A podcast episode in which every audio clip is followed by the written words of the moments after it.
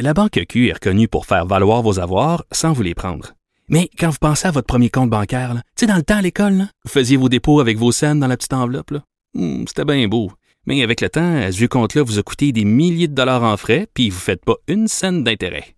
Avec la Banque Q, vous obtenez des intérêts élevés et aucun frais sur vos services bancaires courants. Autrement dit, ça fait pas mal plus de scènes dans votre enveloppe, ça.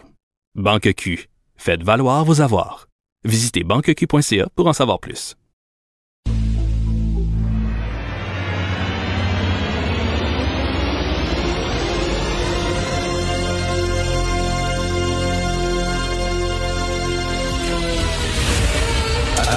Attention, cette émission est laissée à la discrétion de l'auditeur. Les propos et les opinions tenues lors des deux prochaines heures peuvent choquer. Peuvent choquer. Oreilles sensibles s'abstenir. Richard Martineau. Martino.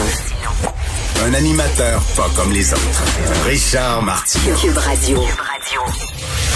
Bon jeudi tout le monde. Euh, L'essayiste et journaliste Jérôme Blanchet-Gravel, avec qui je discute tous les lundis, a déjà publié un livre disant que l'écologisme est en train de devenir une sorte de religion. Ça, c'est pas pour tout le monde, bien sûr. Il y a des militants écolos qui ont les deux pieds sur terre, qui vivent dans le monde concret. Mais c'est vrai qu'il y a des gens qui ont élevé ça au rang de religion. On appelle ça la religion verte. hein. Ces gens-là sont investis d'une mission divine. Ils sont sur pour euh, accomplir cette mission de rendre le monde plus vert, plus écolo. Et c'est le cas du maire de Bordeaux. Alors, le maire de Bordeaux, complètement siphonné, la ville où euh, ma douce est née. Alors, euh, chaque année, bien sûr, euh, comme dans toutes les villes catholiques à Bordeaux, il y a un énorme sapin de Noël qu'on monte dans le temps des fêtes sur la place publique, devant la mairie, qu'on décore avec des lumières et des boules de Noël et tout ça. Et là, le maire de Bordeaux a dit, ben c'est terminé, Euh, il y aura pas d'arbre de Noël, de sapin de Noël cette année. Et là, bon, vous allez dire, c'est quoi? C'est parce qu'il a peur d'offenser les musulmans et les non-catholiques. hein. on a vu ça souvent. On dit, c'est pas un sapin de Noël, c'est l'arbre de l'hiver, c'est l'arbre de la joie, c'est l'arbre des fêtes. On a peur de dire Noël pour offusquer, ne pas offusquer les, euh, les non-catholiques. Non, non, c'est pas ça. Lui dit, il est hors de question que j'expose un arbre mort. Alors pour lui, prendre un arbre dans une forêt, le scier, l'installer sur une place publique et mettre des lumières après, c'est comme si tu abattais un, un- un orignal, pas vraiment d'orignaux beaucoup en France, mais mettons, là, t'abattais un animal, tu le vidais, tu l'exposais sur une place publique, puis tu mettais des lampes dans le schtroumpif, puis euh, des lumières dans la gueule, puis tout ça, pour euh, amuser les enfants. Pour lui, c'est la même chose. Il dit, c'est un être vivant. Et il est hors de question que je tue un être vivant, que je j'expose son cadavre, OK, pour amuser la place publique. C'est comme la corrida pour lui d'utiliser comme un, un- un taureau, puis tuer le taureau devant les gens pour euh, le divertissement populaire. Donc, il dit, ça ne cadre pas avec ma vision de la végétalisation. La végétalisation. Qu'est-ce que c'est un arbre de Noël? C'est un arbre de Noël. Là, les gens capotent. Il y a une pétition en ligne.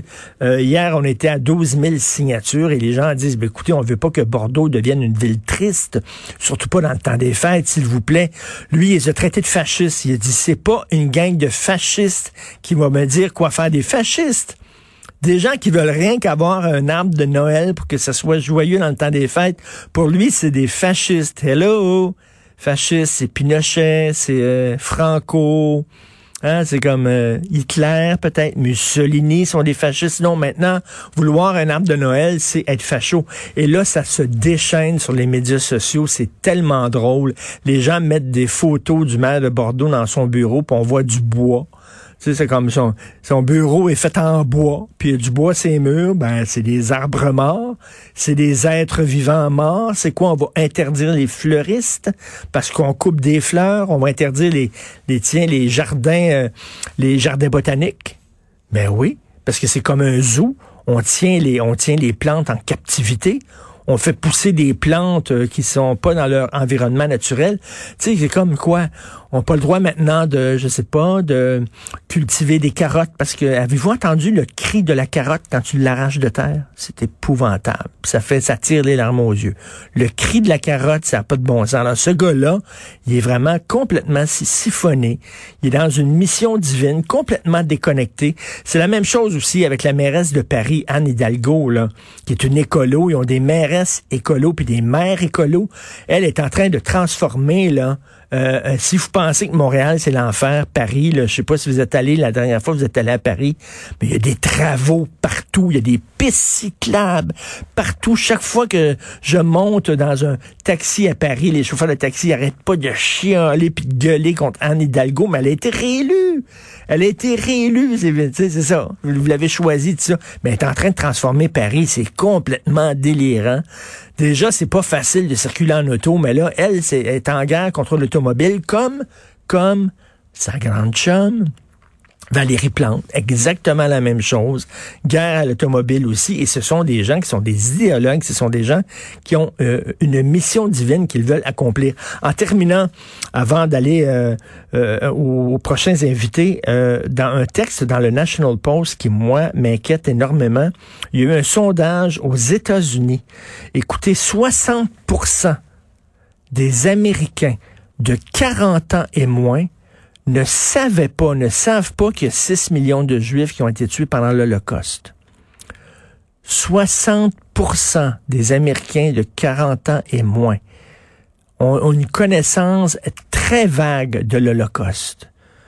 Je me souviens, Sophie, euh, ma blonde avait dans son émission ici parlé, euh, parlé justement de, l'Holocauste, puis il y avait une jeune stagiaire qui était là, elle dit, oh oui, c'est l'affaire c'est l'affaire qui s'est passée en Allemagne, ça là, j'en avais vaguement entendu parler, l'affaire qui s'est passée en Allemagne.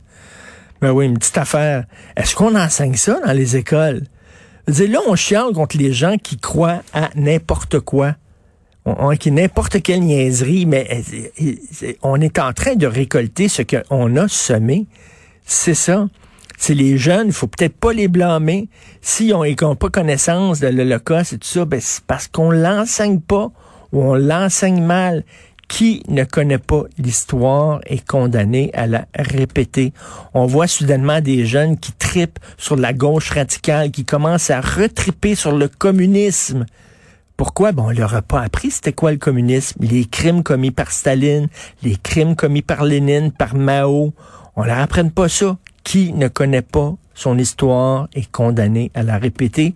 Vous écoutez Martineau.